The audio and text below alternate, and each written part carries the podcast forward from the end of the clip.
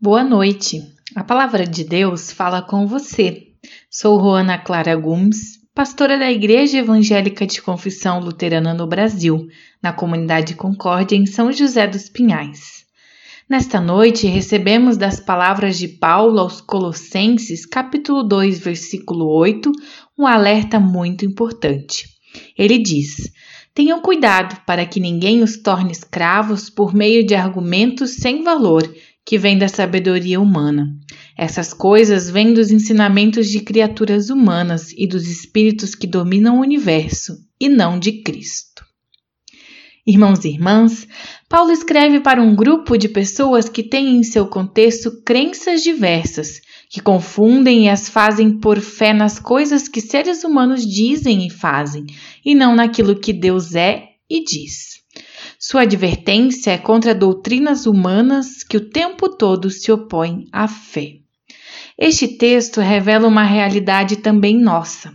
Nós, seres humanos, muitas vezes buscamos a direção e a segurança de nossas vidas nas criaturas e esquecemos que a verdadeira sabedoria está no Criador. Acreditamos na sabedoria humana.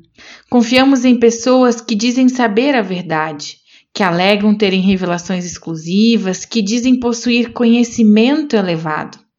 Somos facilmente enganados por discursos bem elaborados, revestidos de falsas verdades, que nos convencem e afastam de Deus e de sua sabedoria, a verdadeira sabedoria.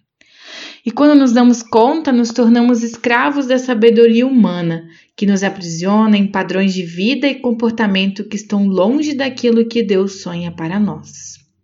Ao contrário deste tipo de sabedoria, a sabedoria que vem de Deus tem como expressão a pessoa de Cristo.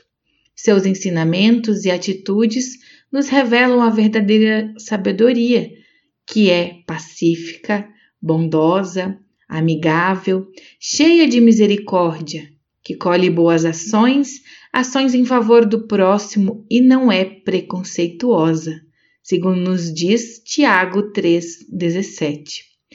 E essa sabedoria nos conduz para a verdade que liberta. Como nos diz Jesus Cristo, e conhecereis a verdade, e a verdade vos libertará. João 8, 32. Queridos irmãos e irmãs, que Deus nos conceda discernimento para perceber a verdade em meio a tantas mentiras que nos rodeiam. Que esta verdade, sabedoria divina, nos torne verdadeiramente livres para amar e servir. Amém.